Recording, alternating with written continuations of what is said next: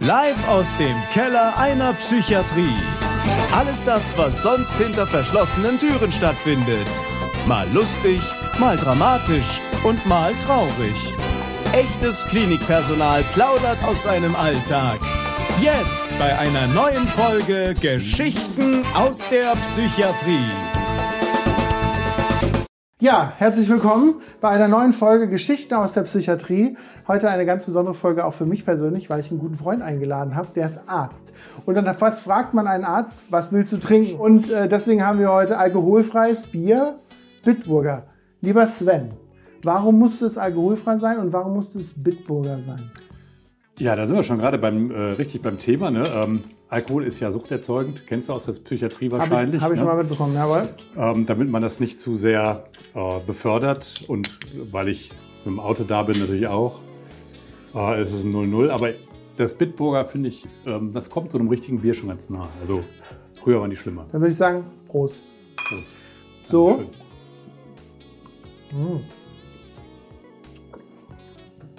Auf unseren schönen Filzgleitern. Mhm.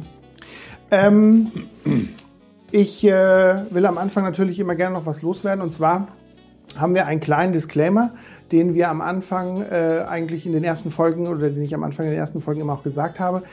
Der zählt natürlich heute genauso wie in den nächsten und den vorherigen Folgen.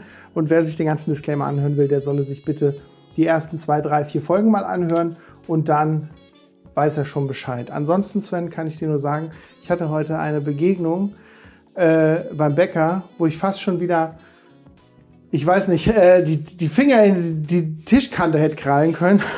und und äh, du kannst mir vielleicht, äh, bevor wir dann direkt zu dir kommen, sagen, was du davon hältst. Und zwar, ich habe ähm, äh, eine Frau gesehen, die vor mir war, ähm, vielleicht so Ende 30, Mitte 30 und die wollte Brot kaufen und dann hat sie gesagt, ähm, was ist das für Brot? Dann hat die Frau gesagt, ja, das Dinkelbrot, ja, okay, nehme ich. Und dann sagt sie, wie viel Gramm sind das denn? Und dann sagt die 650 Gramm ungefähr und dann sagt sie, oh, könnte vielleicht ein bisschen viel sein, aber sie nimmt's mal. Dann hat sie sich schneiden lassen, es waren 800 Gramm am Ende.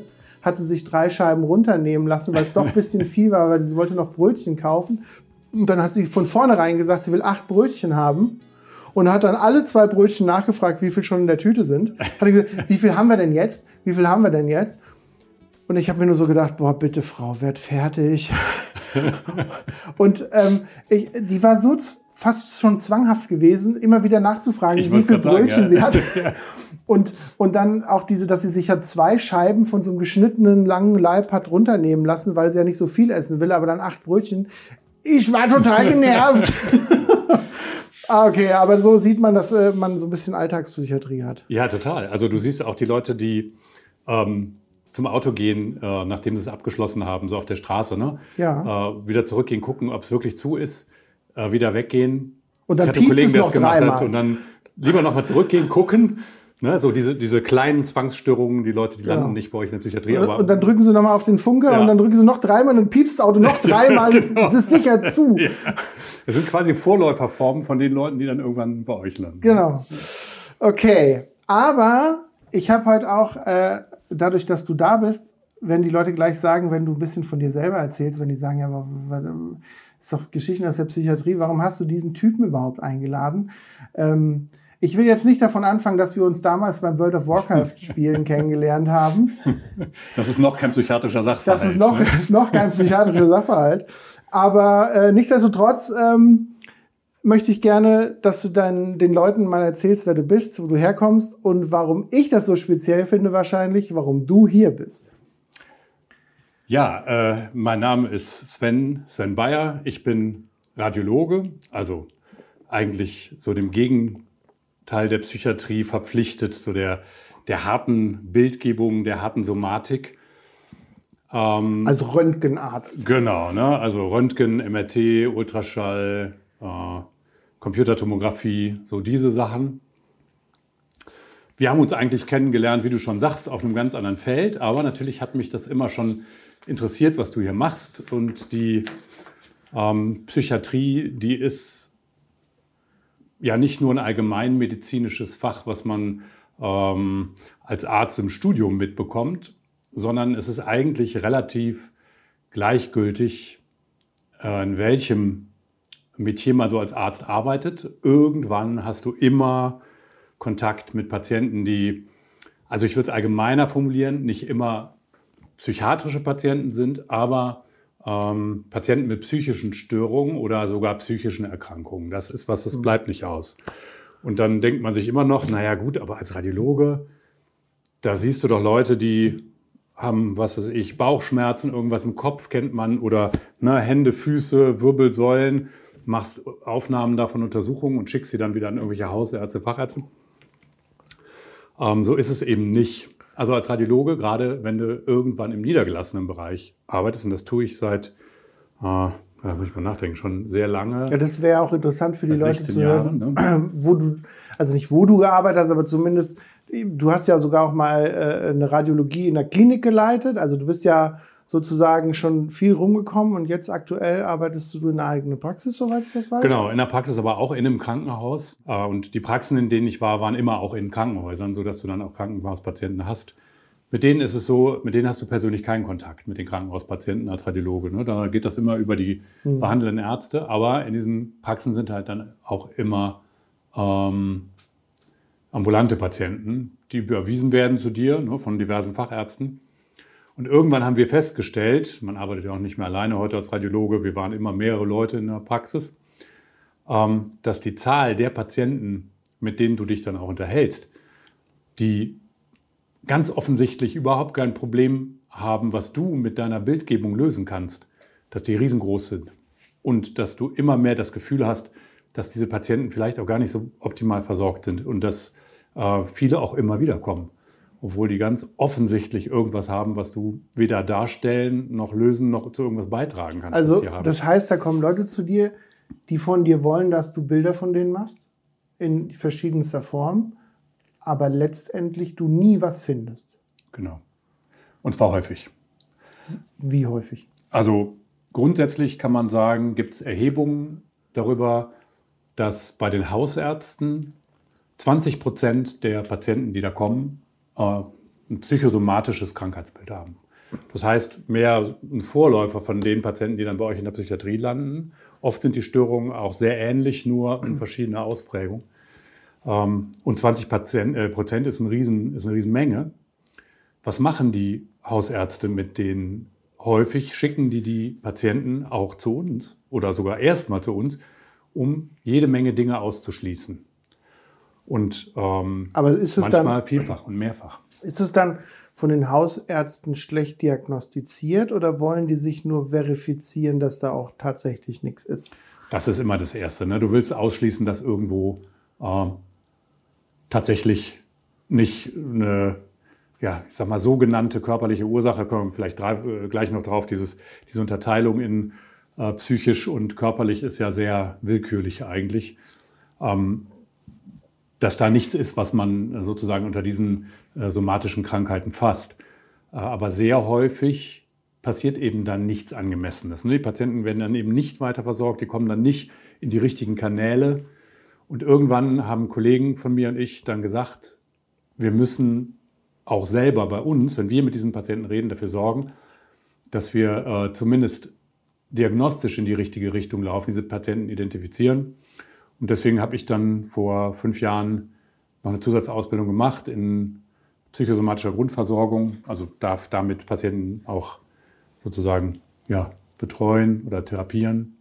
Also bist du sozusagen auch in dieses Feld ähm, der Psychiatrie so ein bisschen eingestiegen, weil ähm, viele werden ja den Unterschied zwischen Psychosomatik und Psychiatrie noch nicht so ganz so auf dem Schirm haben. Kannst du da vielleicht zwei, drei Sätze zu sagen, sodass du den Leuten, die hier zuhören, den Unterschied so ein bisschen klar machen kannst oder dass man sich was darunter vorstellen kann? Mhm.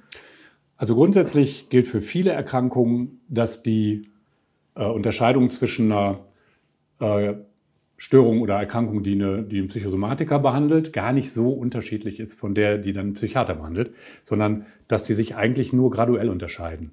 Also wenn jemand mit einer Depression kommt, so als häufigste ähm, psychische Erkrankung, da kann er durchaus von einem Psychosomatiker behandelt werden wenn das gut funktioniert, auch ohne Medikamente.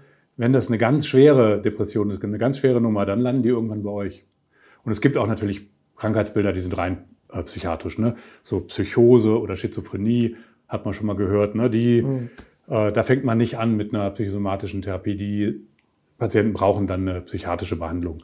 Äh, bei vielen Krankheitsbildern changiert das. Äh, Zwangsstörungen, Angststörungen, die können in der Extremform bei euch in der Psychiatrie landen. Also auch, das, ja, Suchterkrankungen sind eher psychiatrisch, ne? aber vieles ist eher genau. graduell. Ja. Aber das heißt ja, dass zum Beispiel auch, ähm, wenn man Psychosomatik sozusagen so ein bisschen erklären will, dass dann Leute sozusagen ein somatisches, also ein körperliches Symptom haben oder eventuell ein, ein Gefühl, ein Symptom zu haben und das Ganze aber gar nicht vorhanden ist erstmal. Also vielleicht ich will jetzt nicht sagen komplett nicht vorhanden, aber zumindest, dass man sagt, sie fühlen das zwar schon, aber es hat eine psychische Ursache. So müsste man sagen, ja. Ja, also das ist, man mhm. denkt zum Beispiel ganz einfach, ich habe Blinddarmschmerzen ähm, und dann wird geguckt, äh, Personografie, ob da Blinddarm entzündet ist, ist er nicht, ja. aber die Schmerzen haben sie auf jeden Fall. Und dann ist die Frage, warum hat diese Person Blinddarmschmerzen? Ja. So ganz vereinfacht mal genau, dargestellt. Ja. Also sag mal, das ist so die engere Fassung der Psychosoma des psychosomatischen Syndroms ne, oder Symptoms dass sich, das ist auch das engere Krankheitsbild, was so heißt, ne, dass sich äh, ein psychisches Leiden in einer, in einer körperlichen, in einem körperlichen Defizit ausdrückt.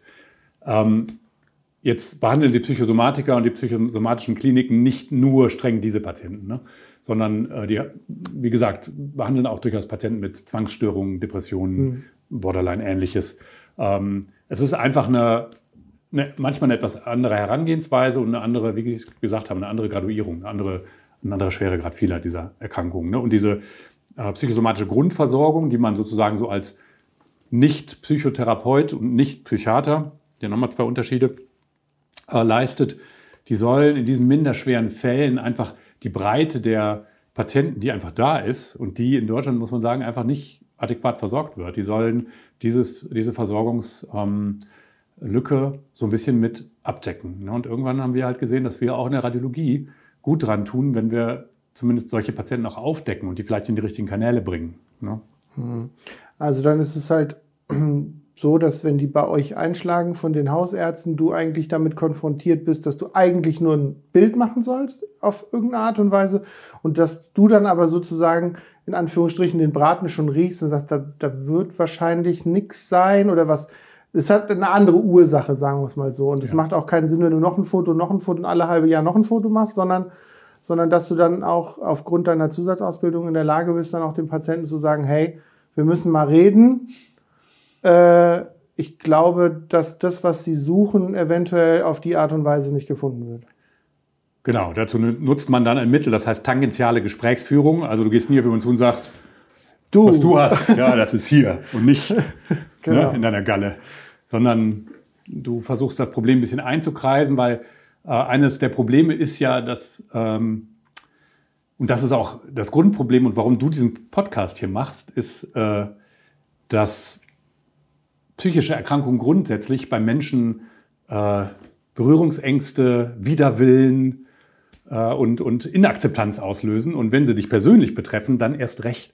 Also viele Leute hätten lieber eine ganz schlimme körperliche Erkrankung als, äh, Erkrankung als eine ganz leichte psychische, weil es halt immer noch so dieses Stigma gibt. Ne? Eine psychische Erkrankung, mhm. früher dieser Begriff Irrenhäuser, das, das ist ganz, ganz tief kulturell verwurzelt. Ne? Und deswegen ist es ist die Akzeptanz sehr schwierig. Naja, die Geschichte, wenn ich mir beim Skifahren irgendwie einen Oberschenkel breche und nach einige Wochen Gips und, und eine Schiene und sonstige Dinge oder auch äh, sogar eine Operation mit Platten im Knochen habe, ist natürlich schöner erzählt, als wenn ich sage, ich bin sechs Monate mit einer schweren Psychose in der Psychiatrie gewesen, war womöglich noch gerichtlich untergebracht und äh, war komplett ein anderer Mensch. Ne?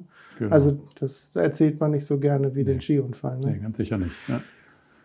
ja, und es gibt halt immer noch, wie du es eben auch schon gesagt hast, ja, diese, diese Glaube, diese grundsätzliche Vorstellung, übrigens nicht nur bei äh, Leuten, die mit Medizin keine Berührung haben, sondern auch bei Ärzten findest du das noch mhm. viel, dass ich sage einfach mal Kopfschmerzen, die eine somatische Ursache haben, dass die richtige Kopfschmerzen sind und welche, die auf einer wie auch immer gearteten psychischen Störung oder Persönlichkeitsstörung, äh, dieses ganze Spektrum ähm, äh, psychische Erkrankungen beruhen, dass das keine richtigen Schmerzen sind und dass man sich das einbildet, sich zusammenreißen kann. Ne? Alle diese Dinge, die man verbindet mit diesen vermeintlichen psychischen Erkrankungen, was natürlich vollkommener Unsinn ist. Ne? Mhm.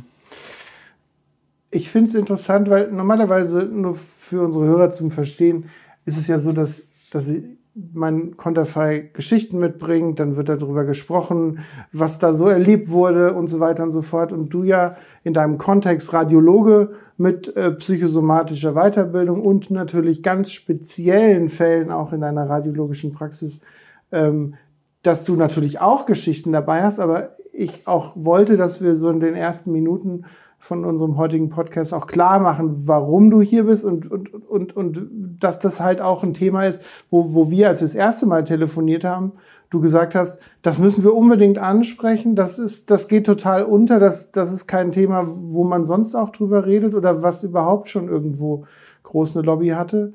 Ähm, weil, weil du ja immer wieder auch damit konfrontierst, wie ich schon sagte, noch ein Foto, noch ein Foto, noch ein Foto. Und da ist eigentlich auf dem Foto nichts zu sehen, sondern die Ursache liegt wo ganz anders. Ähm, wollen wir in deine erste Geschichte gehen oder möchtest du gerne noch darüber reden, wie einfach, nee, es ist ja auch spannend, wie, wie so der, der Alltag bei dir aussieht oder dass du sagst, weil, bei mir, mir fällt bei so, so einem Kontext auch immer das Wort Hypochonder ein. Also Schlimmes jemand, Wort, ja. genau, jemand, mhm. der, der sozusagen glaubt, er sei krank, ist er aber gar nicht und dadurch ist er super stigmatisiert durch das Wort. Ja. Aber die Ursache, die vielleicht psychischer Natur ist, wird gar nicht so richtig direkt wahrgenommen am Anfang, sondern geht, äh, geht erstmal in eine ganz andere Richtung. Deswegen die Frage, kann, kann man, oder würdest du auch die Leute, die bei dir noch ein Foto, noch ein Foto machen, würdest du die als Hypochonder bezeichnen? Nein, äh, das, der Begriff ist, äh, ja, der ist ganz schlimm weil der führt oder der zeigt ein Menschenbild, ein Welt- und Krankheitsbild, was sehr alt ist. Ne? Also es gibt natürlich so diese, diesen Begriff oder es gibt eine Angststörung, die mit ähm, äh, auch damit einhergeht, dass Menschen viele Symptome entwickeln. Ne? Das ist äh, so eine, dann eine besondere Form auch äh, einer psychosomatischen Erkrankung. Aber das Wort eingebildet ist ganz, äh, ist ganz falsch. Die Überlegung, dass unsere Psyche, die Teil unseres zentralen Nervensystems ist, äh, Störungen haben kann, die nicht körperlich sind und der Rest des Körpers sozusagen ist echter Körper und kann echte Störungen haben, äh, die ist äh, einfach nur kulturell und die ist sehr alt. Ne? Die kommt aus dieser alten, aus diesem alten Dualismus, dass man sich über äh, zigtausende von Jahren in der Menschheitsgeschichte vorgestellt hat. Übrigens nicht in allen Kulturen, aber so in dieser westlichen und sehr funktionell orientierten Kultur, dass es einerseits den Körper gibt und andererseits dann den Geist, äh, hat natürlich auch eine religiöse Komponente. Und dass das zwei grundsätzlich ganz verschiedene Dinge sind. Und wenn das eine krank ist, ist das das eine und das andere ist von dem äh, anderen ganz strikt getrennt. Aber so ist es eben nicht. Ne? Wenn mhm. äh, bei dir eine psychische Erkrankung diagnostiziert wird, dann ähm, betrifft das bestimmte Teile in äh, deinem äh, Gehirn, in denen äh, Teile deiner entweder Persönlichkeit sitzen oder deines Verhaltens sitzen, die dann eben äh, eine gewisse Störung aufweisen, aber das ist natürlich absolut körperlich. auch deine, deine, dein Gehirn ist ein Teil deines Körpers, der in ständiger Interaktion und mhm. Wechselwirkung mit allen anderen Teilen deines Körpers steht. Deswegen ähm, ist diese äh, Unterscheidung in körperlich und psychisch völlig willkürlich. Mhm. Was mir da einfällt, ist immer dieses Phänomen zum Beispiel, weil das, das glaube ich, bringt das Ganze so ein bisschen auf den Punkt, das ist das Phänomen von Phantomschmerzen dass wenn einer sozusagen sagt, mein, mein amputierter Arm oder mein amputiertes Bein tut mir immer noch weh. Ja.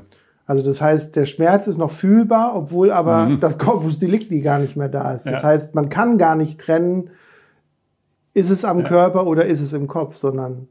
Nein, also das belegt sehr schön, was Schmerz ist. Schmerz ist nichts, was in einem Körperteil ist, sondern Schmerz ist immer im Kopf. Das heißt, das, was von dem Schmerz im Körperteil kommt, sind nur Nervenimpulse. Wahrgenommen als Schmerz wird mhm. das ne, in deinem wird Gehirn. Kopf, ne? genau. Und wenn es da bestimmte Filterebenen ähm, eben durchdringen, dann wird es bewusst, dann kannst du es auch nicht mehr wegschalten. Ähm, das heißt, das, was als Schmerz empfunden wird, ist ein äh, zerebrales, ein Gehirnphänomen ne? und nicht das Phänomen von irgendwas, was nicht da ist. Das heißt, dein du kannst Schmerz empfinden, weil dein Gehirn Schmerz empfinden kann, auch in einem Körperteil, was gar nicht da ist. Mhm. Sehr gut. Sven, ich würde sagen, ich bin nämlich sehr schnell gewesen, weil hier ist es nämlich immer noch ziemlich oh ja. warm im August. Äh, ich habe schon das erste Bier äh, leer gemacht. ich wollte nicht zerstört sein.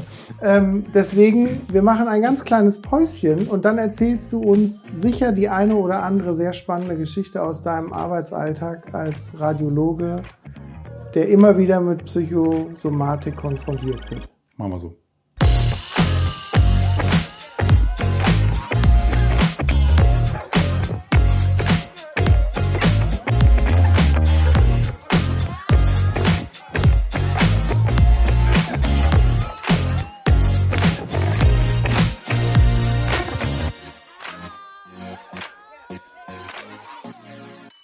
So, wir sind wieder da.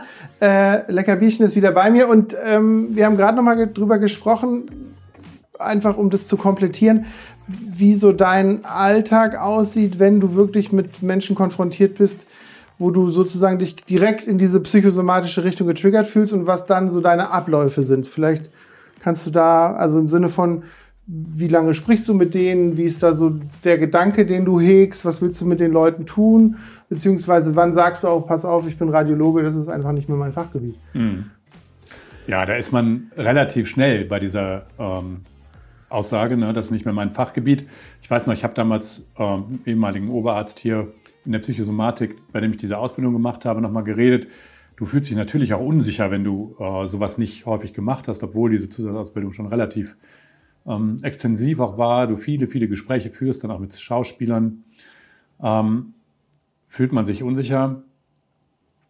Ich habe natürlich trotzdem auch schon einfach Erfahrung mit Gesprächsführung, mache das jetzt seit 27 Jahren. Äh, dieser äh, Psychosomatiker sagte mir, dann machen Sie es, weil es gibt nicht viele Leute, die es sonst machen. Ne, wir haben eine Unterversorgung, tun Sie es.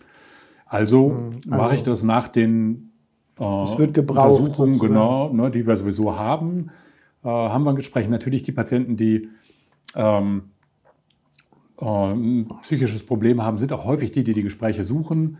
Da hat man dann äh, Zeit und bei einigen Patienten gibt es dann auch nochmal ein zweites Gespräch, was ich dann vereinbare. Aber wenn ich auch merke, ich komme vielleicht nicht gut weiter oder ähm, ich komme auch nicht zu dem Punkt, dass vielleicht der Patient äh, eine Möglichkeit bekommt, für sich selber einen Weg zu finden zu einer zu einer äh, alternativen Diagnose als das, was er vielleicht für sich als Krankheitsbild zulässt, dann versuche ich schon, die Patienten dann auch an die Profis weiter zu überweisen. Ne? Meistens dann an die psychosomatische Uni, ähm, äh, Klinik hier in der Uni, weil da habe ich dann Kontakte. Was mich interessieren würde, so als letzte Idee zu dem Thema, ähm, hast du denn auch schon mal jemanden, wo du wirklich sagtest, das ist ganz klar diese Richtung, die wir jetzt schon ein paar Mal angesprochen haben, hast du dem das Bild, also die Bildgebung verweigert und hast gesagt, das machen wir jetzt nicht. Ich möchte erst mit Ihnen reden und ich möchte Sie eigentlich lieber an jemanden Fachkundiges weiter vermitteln. Ja, das ist natürlich nichts Häufiges, aber äh, diese, diesen, diese Fälle, die gibt es. Ähm, das möchte ich jetzt gar nicht so vorgreifen, weil das ist eigentlich so der zweite Fall, ah, den ich dir erzählen wollte. Habe ich wieder schneller ähm, geraten ja. als. Äh Natürlich dann auch immer in Absprache mit dem überweisenden Arzt. Ne? Das ist wichtig. Du bist ja da kein ähm, Einzelkämpfer und als Radiologe werden dir die Patienten ja geschickt von, mhm. von ambulanten äh, Zuweisern. Äh, insofern sprichst du dann auch schon mit den Kollegen da. Aber hin und wieder suchst du auch vor der Untersuchung das Gespräch, natürlich. Ähm, ja. Okay, dann würde ich sagen, gehen wir direkt äh, in einen Fall rein. Bei dem ersten Fall, den du mir in kleinen Stichpunkten geschrieben hast, geht es um einen älteren Herrn, der eine Untersuchung des Schädels hat, ein MRT, eine Magnetresonanz Tomographie. Tomographie. Mhm. Ich verwechsel das immer im Wort. äh, genau. Und ähm, der hat auf einmal aufgehört zu reden. Warum? Was ist da passiert? Um was ging es da? Genau, also das war ein Patient, der wurde angekündigt von seinem Hausarzt, die Überweisung kam vom Hausarzt. Das heißt, der war noch nicht beim Neurologen gewesen, ähm, also bei einem Arzt, der sich so den Nervenstatus mal anguckt. Und ähm, der Hausarzt wollte einfach, ja, sag ich mal, schlimme Dinge ausschließen. Der hat mir nur geschrieben, dass ein Patient zu ihm kommt, von dem seine Frau berichtet hat, dass er plötzlich aufgehört hat zu sprechen. Das war ein Patient. Also äh, wie bei einem Schlaganfall. Oder wollte er nicht mehr reden? Ja, bei einem Schlaganfall äh, ist es ja meist so, dass du in irgendeiner Weise eine, ähm, eine motorische äh, oder sensorische Aphasie hast. Also der Patient kann dann nicht mehr reden, aber dieser Patient hatte keine sonstige Symptomatik. Der, oft ist ja da auch eine Halbseitenlähmung und ähnliches dabei. Aber ja, der Hausarzt hat sich schon gedacht, gucken wir mal so in die Richtung eines Schlaganfalls ne, oder eines Tumors oder ob wir irgendwas finden im Gehirn, was erklärt, warum der Patient nicht mehr redet. Und wir haben den Mann untersucht, dieses Kernspintomogramm, diese MRT, die war total unauffällig, das Gehirn sah völlig normal aus. Und dann habe ich mich unterhalten mit dem äh, Herrn und der war so Mitte 70 seine Ehefrau war dabei, die war natürlich sehr besorgt und hat mir die Geschichte erzählt. Das heißt, du hattest auch nur fremdanamnestisch was, weil der konnte ja nicht oder hat nicht gesprochen. Genau.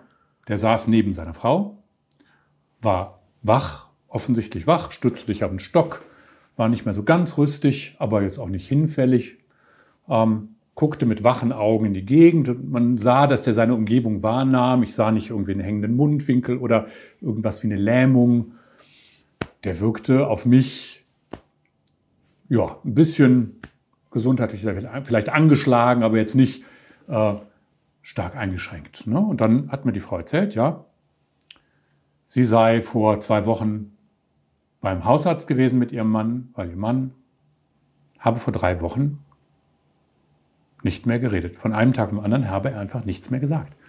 Nicht mehr mit ihr kommuniziert durch Worte. Einfach so. Einfach so. Ja, für sie einfach so. Also es war kein, wie man so schön sagt, Trauma oder das eine Situation, die ihn äh, verunsichert hatte oder verängstigt, erschreckt oder. Man merkt schon hier direkt den Profi, weil du hast, ja. hast es schon rausgefunden. ich, das ist, naja gut. Schon, schon im ersten Begriff. Ja, das, das, ist halt immer so die, der erste Gedanke, wenn man halt ähm, nicht genau weiß. Und wenn es halt, wie du schon, wie wir ja alleine im vorherigen Gespräch schon vermutet haben, dass es ja nichts Somatisches ist. Nee, also wenn jemand aufhört zu reden, ne, und der hat sonst irgendwie keine, keine Lähmung oder dem hat keiner die Zunge abgeschnitten. Oder der ist nicht total beleidigt, weil seine Frau jetzt drei Wochen hintereinander das Frühstücksei nicht mehr weich gekocht hat, wie er es haben will. Also kein Ehestreit oder irgendwas, dann, dann riecht man natürlich, das ist was psychiatrisches, also psychisches, ne? eine psychische Störung und nicht irgendwas, was wir im Kernspintomogramm finden. Ne? Wenn man das, äh, wenn man dann nachfragt, genau, das ist relativ offensichtlich. Trotzdem, klar, man will was ausschließen, damit man nichts übersieht. Haben wir dann gemacht, aber dann habe ich mich natürlich mal ein bisschen unterhalten. Und hast du dich mit ihm auch alleine unterhalten oder war die Frau immer neben dran gesessen? Die Frau war dabei, ja. Ähm, ich weiß auch gar nicht, ob es jetzt so im ersten Gespräch so viel gebracht hätte, wenn ich mich mit ihm allein unterhalten hätte. Aber ich fand den Fall jetzt für unser Gespräch ganz gut, weil es ein Störungsbild äh, letztlich sich herausgestellt hat bei dem Patienten, ich habe ihn dann noch weitergeschickt, ähm, dass wir alle irgendwie schon mal kennen aus der Presse, man liest oft drüber, aber in einem anderen Zusammenhang. Und ich kenne solche Geschichten von Menschen, die nicht reden, äh, aus der Generation meines Großvaters, ähm, die, die aus dem Krieg zurückkamen. Die haben oft nicht mehr geredet. Oder man hat es jetzt auch mal gelesen von äh, Kriegsveteranen, äh, Amerikanern, ne, die, die äh, schlimme Dinge gesehen haben, irgendwo im Vietnamkrieg oder jetzt auch in den neueren Kriegen, dass dann Menschen aufhören zu reden. Und, und was, was ist ihm zugestoßen? Der Mann hatte wenige Wochen bevor dieses Ereignis dann für die Frau relativ ähm, anlasslos aufgetreten ist, hatte der eine schwere Herzoperation. Also der hatte eine ähm, Bypass-Operation des Herzens, bei der äh, auch gleichzeitig noch äh, eine Herzklappe ersetzt wurde. Dazu wird dann ein Schnitt im äh, im Brustbein gemacht. Das ist schon eine große Operation. Patienten brauchen auch oft eine Reha danach. Ähm, und ja, dieser Patient hat daraufhin, das war dann so nach einem längeren Gespräch meine Hypothese, eine sogenannte posttraumatische Belastungsstörung entwickelt. Das liest man oft und das liest man eben oft so im Zusammenhang mit äh, diesen Kriegsveteranen, ne, mit den Leuten, die aus dem Mhm. Krieg kommen. Und jeder denkt sich, naja, das ist für Leute, die ganz, ganz schlimme Dinge erlebt haben. Das muss aber gar nicht so sein. Also es gibt dieses PTBS, diese Belastungsstörungen, ähm, bei Menschen natürlich, die auch eine gewisse Empfänglichkeit dafür haben, bei, sag ich mal, normaleren Schicksalsschlägen. Ne? Ja, ich hatte, Schwerer ich hatte selber Liebeskummer schon. oder- Ja, Liebeskummer oder, oder zum Beispiel, du hast einen Autounfall gesehen, wo du, wo du gesehen hast, wie einer womöglich schwer verletzt oder gestorben ist. Ähm, und, und bist sogar selber noch nicht mal betroffen, sondern du warst einfach nur Zeuge des Ganzen oder so. Und dass die Leute einfach was gesehen haben, weil es ihnen halt ja, den Atem stocken lässt und dann einfach sagen, ich bin so überlastet mit meinen mit einen Eindrücken, die ich hatte, dass ich äh, erstmal für mich bin und auch erstmal nichts sagen will oder, oder, oder mir es auch dadurch sehr schlecht geht oder dass die Leute dann auch wie so depressive Symptome entwickeln und Ja. einfach sich Mhm. zurückziehen, Genau, ja. nicht mehr arbeitsfähig sind und so. Ja, ja dieses Themenfeld so einer äh, Belastungsstörung nach einer Operation hat mich auch überrascht. Also ich hatte, hatte das nicht so auf dem Schirm, als ich das ähm, hatte dann gelesen darüber auch nochmal und es, der zeitliche Zusammenhang war bei diesem Herrn schon sehr eindeutig. Ich habe dann in dem Gespräch, die Frau war natürlich relativ verzweifelt, klar, also wenn du mit deinem Partner über zig Jahre zusammenlebst und auf einmal hört er auf zu reden, Mhm. denkst du dir natürlich auch, äh, ne, das muss irgendwas ganz Schlimmes sein. Und ähm, sie war dann von mir auch relativ äh, schnell und leicht davon zu überzeugen, ähm, sich dann auch Hilfe zu suchen in der psychosomatischen Klinik. Und ich habe dann auch nochmal nachgehorcht und diese Verdachtsdiagnose haben die Kollegen geteilt und der ist dann auch in Behandlung gewesen. Geht es ihm besser? Ich habe nur einmal angerufen, um so ein bisschen zu hören, na, ob ich da auf dem richtigen Weg war. Und äh, da habe ich gehört, es ging ihm besser. Ich weiß nichts Endgültiges. Das Mhm. kriege ich dann leider häufig dann doch nicht mit.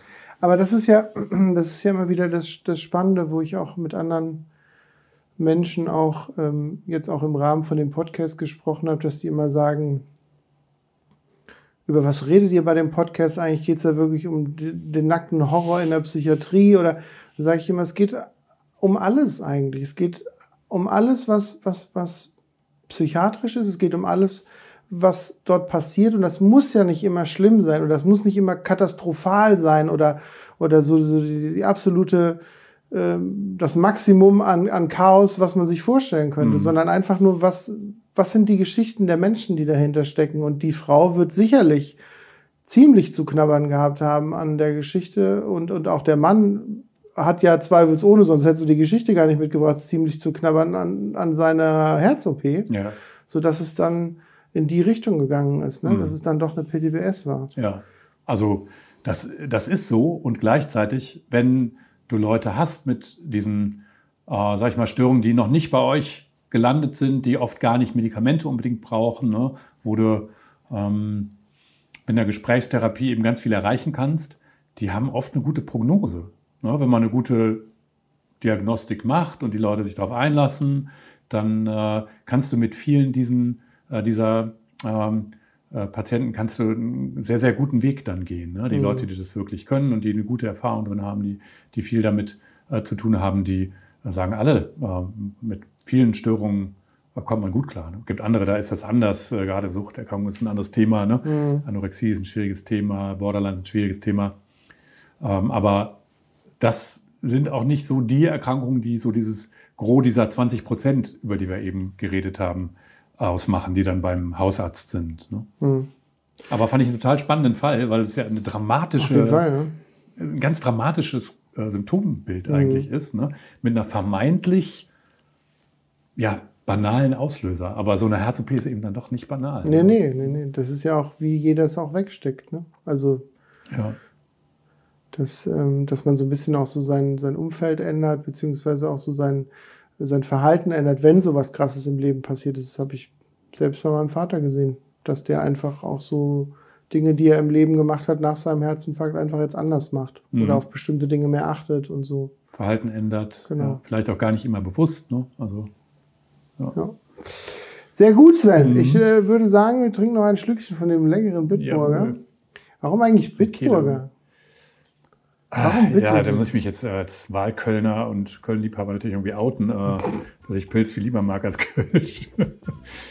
War immer schon irgendwie, ja, auch familiär. So meine ganze Familie hat immer Bitburger getrunken. Bitte ein Bit. Genau.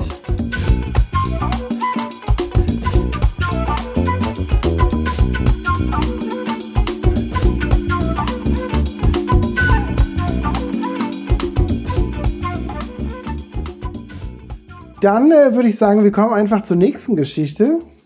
Du schreibst ein ganz typischer Fall. Eine junge Frau kommt seit Jahren zur Untersuchung in die Praxis wegen Bauchschmerzen. Sie bekommt diverseste bildgebende äh, Diagnostik und niemand findet etwas. Genau. Und das ist so ein typischer Fall. Das ist ziemlich typisch, ja. Und deswegen, damit ich jetzt nicht die Sachen zu sehr mixe, musste ich da auch echt nochmal ein bisschen äh, nachschauen. Ähm, welchen Fall ich da nehme. Ähnliche Fälle hast, ja, die. Genau, das kann man echt, äh, da kann man ziemlich viele ähm, Fälle durch, durcheinander bringen. Den, den ich da jetzt meinte, der liegt auch schon ein bisschen zurück. Der ist jetzt auch nicht bei meiner, äh, bei meiner jetzigen Arbeit, äh, Praxis, sondern schon ein bisschen äh, zurück in einer Klinik, in der ich vorher gearbeitet habe, eine, auch eine Praxis in der Klinik. Das war eine Patientin, die tatsächlich, wenn sie kam, äh, immer für die Anmeldung und für die Angestellten ähm, Gebäck mitbrachte und Süßigkeiten und äh, ja, nette Gesten. Nette Gesten, weil die einfach immer schon wusste, wo sie hinkommt und äh, sich gut aufgehoben fühlte. Äh, also quasi so eine Art. Man kennt sich. Ja, man kennt sich was für jemanden, ich glaube, müsste äh, damals 6, 37 gewesen sein, ähm, eigentlich nicht sein sollte, dass äh, eine Patientin in dem mein Alter, Haus, mein Garten, mein Radiologe, mein Radiologe, genau, äh, also äh, besonders eigentlich ohne Diagnose, muss man sagen. Äh, sie kam, glaube ich, auch das weiß ich nicht mehr sicher von verschiedenen Ärzten, ähm, auch nicht untypisch dann immer mal wieder zu uns. Und wir sollten. Also verschiedene Ärzte bedeutet, nur dass ich es richtig verstehe und unsere Zuhörer es richtig verstehen, dass es nicht verschiedene Hausärzte waren, sondern sie kamen wahrscheinlich, wenn ich das richtig deute, mal von einem Gynäkologen, mal kamen sie von einem Internisten und mal kamen sie vom Hausarzt oder noch von, was weiß ich, im schlimmsten Fall noch vom Chirurgen, die alle von dir Fotos haben wollten. Ja, äh, das ja, also von verschiedenen Fachrichtungen, aber durchaus auch mit äh, einem äh, dann nicht seltenen Arztwechsel. Also sie hat dann wirklich auch die Ärzte gewechselt. Ne? Wenn der eine Arzt nichts mehr tun konnte für sie oder nichts gefunden hat oder ihr nicht helfen konnte, dann ist sie zu einem anderen Arzt gegangen. Also Gut, wir haben freie so Arztwahl in Deutschland. Klar. Ähm, man könnte jetzt äh, positiv sagen, dass es natürlich ihr ein ganz klares Recht ist. Auf der anderen Seite muss man aber ja. natürlich auch immer sagen, Schußler blabla dein leisten. Und wenn sie selber keine Medizinerin ist und ein Mediziner, der eine gesetzte Praxis hat, ihr sagt, da ist vielleicht nichts, dann ja. ähm, sollte man sich überlegen, wie man mit so einer Aussage umgeht. Und wenn halt die Lösung ist, ich gehe noch zu noch einem Arzt und noch einem Arzt und noch einem Arzt und die sagen halt das Gleiche. Ich will jetzt nichts heraufbeschwören, ich kenne die Geschichte nicht, aber ich glaube, es geht in die Richtung. Ja, also die äh dieses, ähm, da ist vielleicht nichts, das, das ist natürlich, sage ich mal, angenommen von mir. Ich weiß nicht genau, was die Gespräche zwischen den Ärzten und ihr beinhaltet haben, wie die gelaufen sind, was sie mhm. da äh, auch für einen Eindruck gewonnen hat. Sie war dann halt, ja, man kann allgemein sagen, sie war dann irgendwann unzufrieden mit einem Arzt oder mit einer ähm, Diagnose oder vielleicht mit einer fehlenden Diagnose. Insofern, ich weiß nicht genau, was da passiert ist. Ne?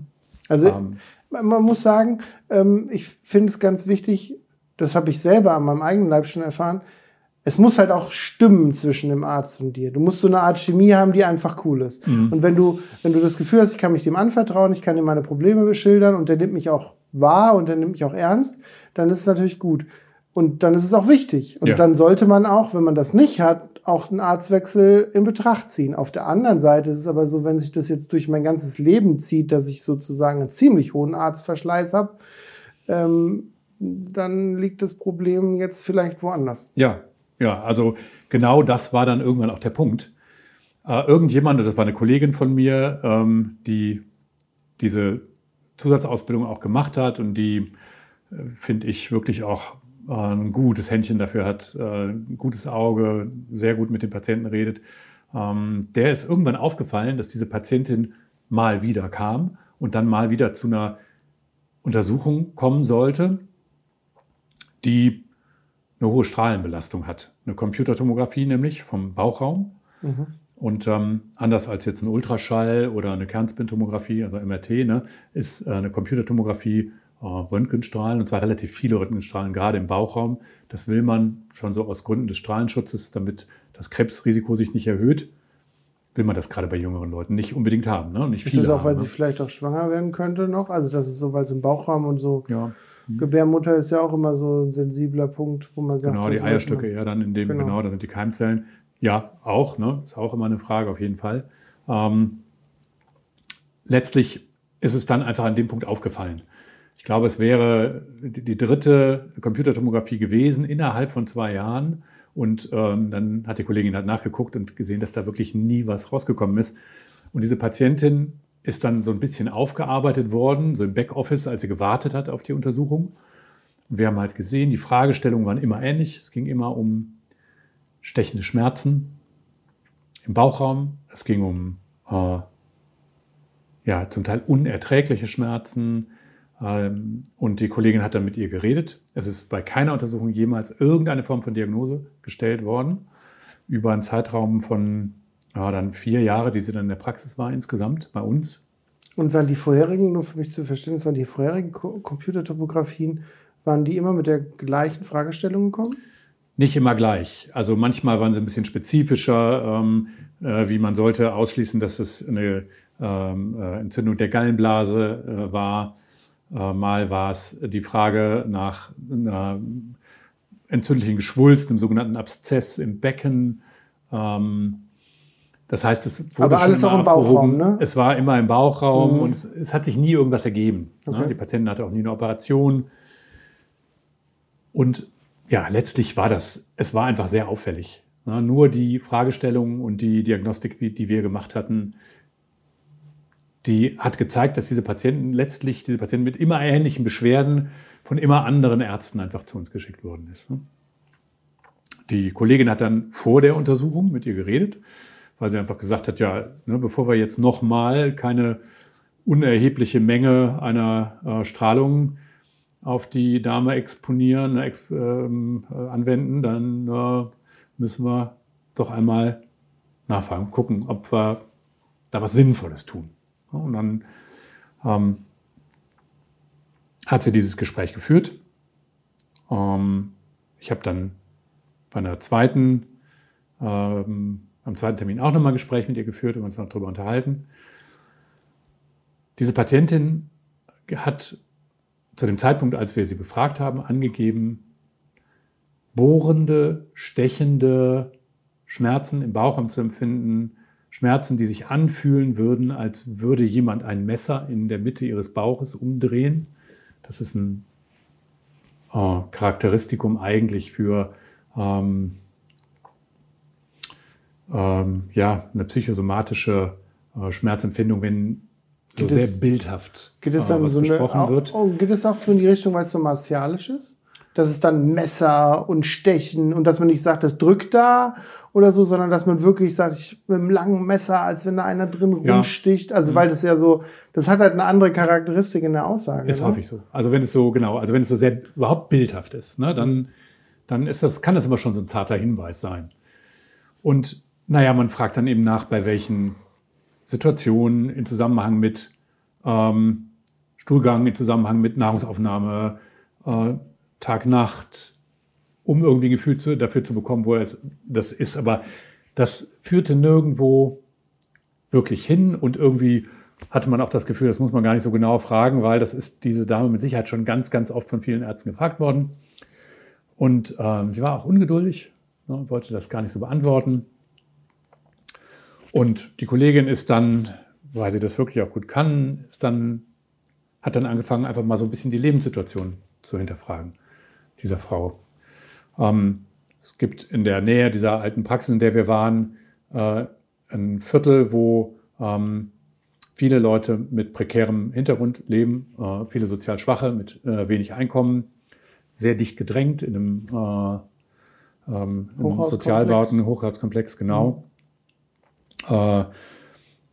Und in diesem Komplex wohnte diese Frau in einer Zwei-Zimmer-Wohnung zusammen mit drei Kindern, alleinerziehend äh, von ihrem Mann ähm, verlassen vor äh, ja, zwei, drei Jahren, bevor diese Symptomatik angefangen hat.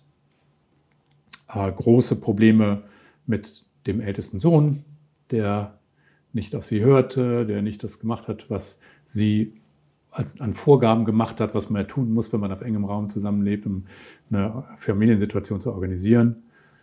Ähm, arbeitslos, ähm, mit ganz geringem Einkommen und mit dieser ständigen Symptomatik.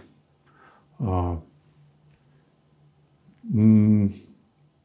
wir haben das nicht geschafft, äh, sie dahin zu bringen mit ne, einer entsprechenden Gesprächsführung, ähm, dass sie vielleicht in Betracht ziehen könnte, dass ihre Beschwerden äh, eine andere Ursache haben könnten als ähm, eine rein somatische. Sie hat stark insistiert darauf, dass man Untersuchungen macht. Wir haben mit ihr geredet und äh, sie dazu gebracht, dass sie nochmal wiedergekommen ist. Dann habe ich mit ihr geredet ähm, und versucht sie davon zu überzeugen, dass so eine Computertomographie eigentlich nicht viel bringen kann, wenn sie so viel Bildgebung ja eigentlich auch schon hatte.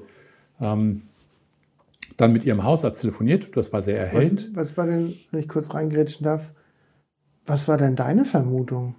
Bevor du jetzt mit dem Hausarzt telefoniert hattest und du gedacht hattest, was, was könnt, könnte die Frau haben? Ja, ähm, eine psychosomatische Störung, also eine Belastung äh, in ihrer Lebenssituation, die Auslöser ist für diese starken und als extrem quälend wahrgenommenen Schmerzen, die sie hat. Aber du hattest keinen, ich sag mal, keinen so ein Gedanke oder eine Vermutung, wo du sagen könntest, keine Ahnung, vielleicht im Haushalt da irgendein Problem oder, oder Job oder Doch, also Geld die, oder. Ja, natürlich nicht initial. Ne? Als ich sie so gesehen hatte, wusste ich von ihr zu wenig, aber ähm, nach diesen Gesprächen, die wir mit ihr hatten, doch genau das. Also mhm. sie hat einfach eine insgesamt sehr, sehr belastende Entschuldigung, das Bier. Ich hätte mir äh, Mate-Tee oder irgendwas ohne, ohne Kohlensäure wünschen sollen. So ist das. ja, also sie hatte einfach insgesamt eine sehr, sehr belastende Lebenssituation. Ne? Aber sie war auch nicht, wir konnten sie nicht auf den Weg bringen, eine Verbindung zwischen dieser Symptomatik und äh, ihrer Lebenssituation. Und der, und der Hausarzt, was hat der aufklären können? Der Hausarzt ähm, hat in dem Gespräch mit mir genau das gesagt, dass er äh, diese Vermutung seit langem hat und sie versucht zu überzeugen, dass äh, sie den Weg geht, vielleicht eine äh, psychosomatische Begutachtung mal machen zu lassen. Ne? Also sehr vorsichtig immer, aber ähm, sie, sie hat das blockiert. Ne? Und sie hat dann auf ähm, vielerlei Untersuchungen, auch gerade bildgebenden Untersuchungen, bestanden, darauf insistiert, deswegen auch häufig Ärzte gewechselt, gerade Fachärzte, die dann immer wieder mit einer anderen Frage die Patientin auch zu uns geschickt haben. Und das ist halt auch ein Muster. Ne? Wenn man das als Radiologe erkennt, sollte man das tun. Dann sollte man einfach auch mal äh, vielleicht das, kann man das aber aufarbeiten. Nur, ne? Das kann man aber nur erkennen, wenn du, wenn du da auch Antennen für hast. Also ich meine, dass du das ein Gefühl dafür entwickelst. Es gibt ja sicher doch Radiologen, die einfach abarbeiten. Ja, also will jetzt keinen Kollegen schlecht reden, ich hoffe nicht, aber wenn ein Patient kommt, ne, dann siehst du natürlich immer, was bei jedem Patienten, äh, wie oft der schon da war und was der hatte. Und äh, oft hat man auch Notizen, Gesprächsnotizen natürlich immer dabei. Äh, insofern kann man, kann einem das schon auffallen, ne, ja, wenn, man, genau. wenn man das dann sieht. Und das ist, ja, ich glaube, dass das nicht selten, also bei mir ist es nicht selten. Ich habe letztlich auch dieses ähm, Beispiel genommen, weil gerade das nicht so selten ist. Also wenn ein Patient immer wieder zu dir kommt als Radiologe, und als Radiologe hast du ja keine eigenen Patienten sozusagen, ne? und äh, der eigentlich nur mit Normalbefunden die Praxis wieder verlässt, dann unterhalte ich mit dem einmal. Ne? Oder vielleicht mit seinem Hausarzt wenigstens ne? vorher, bevor du die nächste Untersuchung machst. Das ist mit Sicherheit keine dumme Idee. Ne? Und was kam raus? Ich bin ganz gespannt. ja, du, das Ergebnis ist schon das. Also äh, diese Patientin hat nach dem starken Verdacht, den wir haben und äh, den auch der Hausarzt hatte, eine psychosomatische Erkrankung. Und ähm, das hat jetzt keiner, äh, da ist jetzt kein Stempel drauf auf der Diagnose, ne, weil die Dame das halt auch nicht wirklich äh, abklären lassen hat. Aber sie, sie hat auch keine, keinen Funken einer Antwort gegeben, woher das rührt.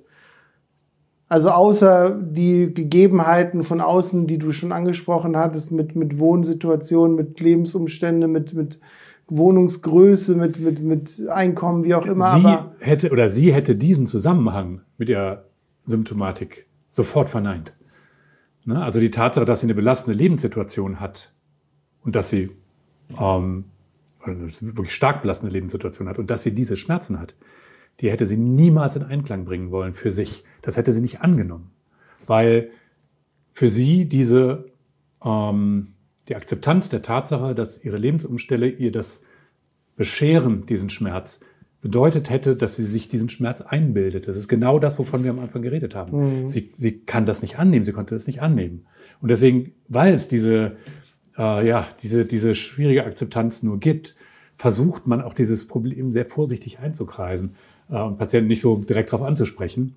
Aber auch das hat zu keinem Ergebnis geführt. Sie hat sozusagen diesen Braten gerochen schnell, wenn man da hinkommt. Und dann war sie nicht mehr bei dir. Und dann ähm, hat sie das sozusagen äh, als Aufhänger genommen, dass sie nicht mehr zu dir ja, kommt. Wir haben natürlich auch gesagt, dass wir es eigentlich nicht verantworten, nicht eigentlich nicht verantworten können, nochmal eine strahlenbelastende Computertomographie bei ihr zu machen. Das hat ihr nicht gefallen. Mhm. Aber das war die richtige Entscheidung. Ja.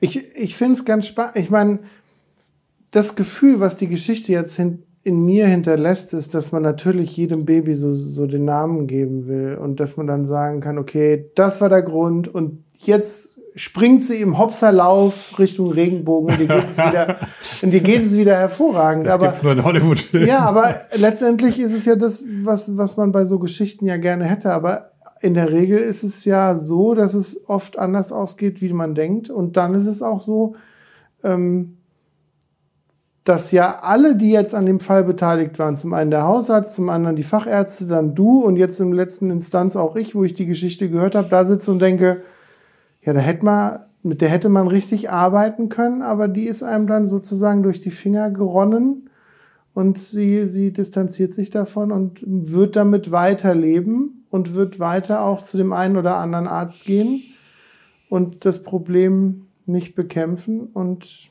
und man will ihr helfen. Das ist, ich meine, sonst hätten wir alle den Beruf ja nicht gewählt. Wir wollen ja helfen. Ich meine, du, du kennst das aus der Psychiatrie, ne? wenn ihr Suchtpatienten habt und die haben keine Krankheitseinsicht, dann werdet ihr denen niemals helfen können. Ne? Also der, den könnt ihr vielleicht bei euch eine Zeit lang ähm, behalten, weil es gar nicht anders geht gerade mhm. und der, was weiß ich, mit einem äh, Psych-KG eingewiesen worden ist. Aber der wird keine suffiziente Therapie ich, bekommen.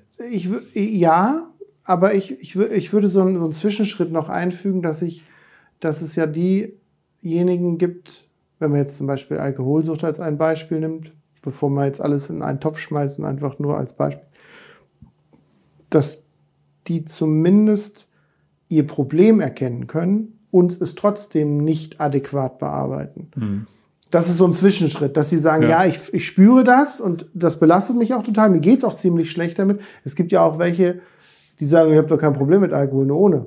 Jetzt genau, mal so ein ja. bisschen lax ja. gesagt. Ja. Das meinte ich. Also denen kann man eben ganz sicher nicht helfen. Ne? Genau. Ja. Und, äh, und, und die dann den, die, die eigene Problematik gar nicht so, so arg sehen. Und wir trotzdem mhm. immer wieder Leute haben, die dann auch Hilfe suchen und die dann auch das annehmen können und dann auch aber nur temporär. Und wenn sie dann aufgrund von Situationen draußen, wenn sie wieder entlassen wurden, Rückfälle haben, dann sich davor nicht schützen können, dann doch wieder äh, zur Flasche zu greifen. Und ja. das, das ist so ein bisschen natürlich so dieses Hamsterrad, wo man immer denkt, wofür machen wir das? Und das tut mir so leid und, und ich würde es gern anders und warum, wär, warum verstehen mhm. die das nicht? Aber das bedingt halt die Krankheitssucht an sich. Also ich meine, ja. das ist halt einfach, ähm, ja. weil jeder hat ja irgendeinen Suchtstoff oder beziehungsweise irgendeine Sucht, ein Suchtverhalten, mit dem er irgendwas irgendwie kompensiert. Und bei denen, wo es halt gut geht, sieht man es vielleicht nicht so oder bemerkt man es nicht so. Und bei denen, wo es halt sehr exzessiv ist oder die halt zu einem Suchtstoff greifen, der halt zu extrem ist,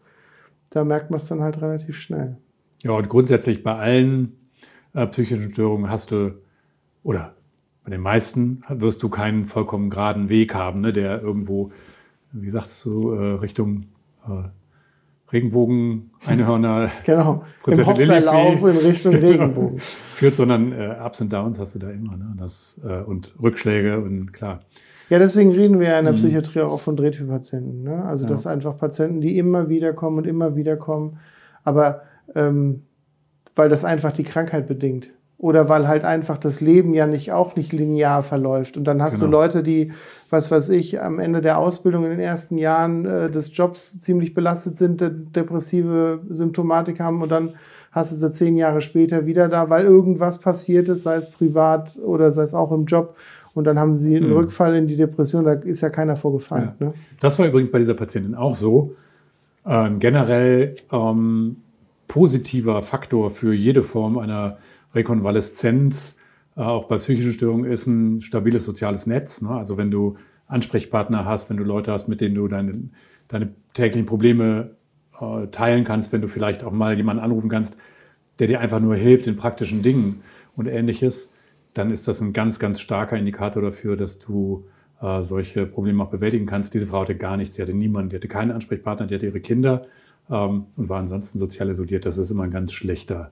Und das ist ja auch eine Frage immer der Fähigkeit der Selbstreflexion. Ne? Wenn man das halt gelernt hat oder wenn man zumindest ähm, aufgrund seiner Erfahrungen oder seiner Ausbildung, was, er, was man gelernt hat oder seines Umfeldes oder auch seiner Herkunft, da einfach so ein bisschen eher in der Lage ist, würde ich es mal nennen, sich auch zu selbst reflektieren, zu sagen, den Weg, den ich hier einschlage, der funktioniert so nicht, aufgrund von dem, was ich an Erfahrung gemacht habe.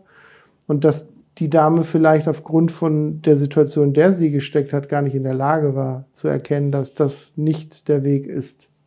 Ja, also das, die Selbstreflexion auf der einen Seite und andererseits tatsächlich so dieses, äh, ja, diese, dieses Behaftung, diese Behaftung mit diesem ähm, sozialen Stigma einer psychischen Erkrankung. Ne? Also diese, dieser, dieser Glaube daran, dass das eine, ja, letztlich eine unehrenhafte oder auch nur eine eingebildete oder eine irgendwie falsche, für einen selber falsche Diagnose ist. Ne? Mhm. Ja. Mann, Mann, Mann. Ein spannendes Thema. Ähm, ich äh, möchte, bevor ich dich die letzte Frage des Tages stelle, weil mhm. die stelle ich immer die letzte Frage. Ei, ei, ei möchte ich nur noch mal kurz sagen, haltet Ausschau äh, bei Instagram, bei TikTok und auch bei YouTube. Und was ich auch immer ganz schön finde, ist, wir haben auch eine WhatsApp-Nummer, bei der man uns Fragen stellen kann oder natürlich auch Kontakt zu uns aufnehmen kann, wenn es darum geht, ähm, wenn man selber mal vielleicht hier zu Gast sein will oder wenn ich mal vielleicht in eine andere Klinik fahre, wo auch ganz viele tolle Arbeitskräfte sind von Psychologen, Ärzten, Pfleger, Therapeuten in allen Varianten die vielleicht auch mal äh, dabei sein wollen und auch eine ganz tolle oder mehrere tolle Geschichten zu erzählen haben. Und da bin ich mir ziemlich sicher, weil ich habe ja auch Einblick in ein, zwei andere Kliniken und ich weiß, dass auch da klasse Geschichten passieren. Deswegen die Stories, jawohl. Schreibt uns gerne eine WhatsApp. Äh, die Nummer findet ihr in den Beschreibungen des Podcasts. Ansonsten sage ich sie hier nochmal 0160 91 38 3488. Die äh, ist immer an und da werde ich auf jeden Fall auch antworten.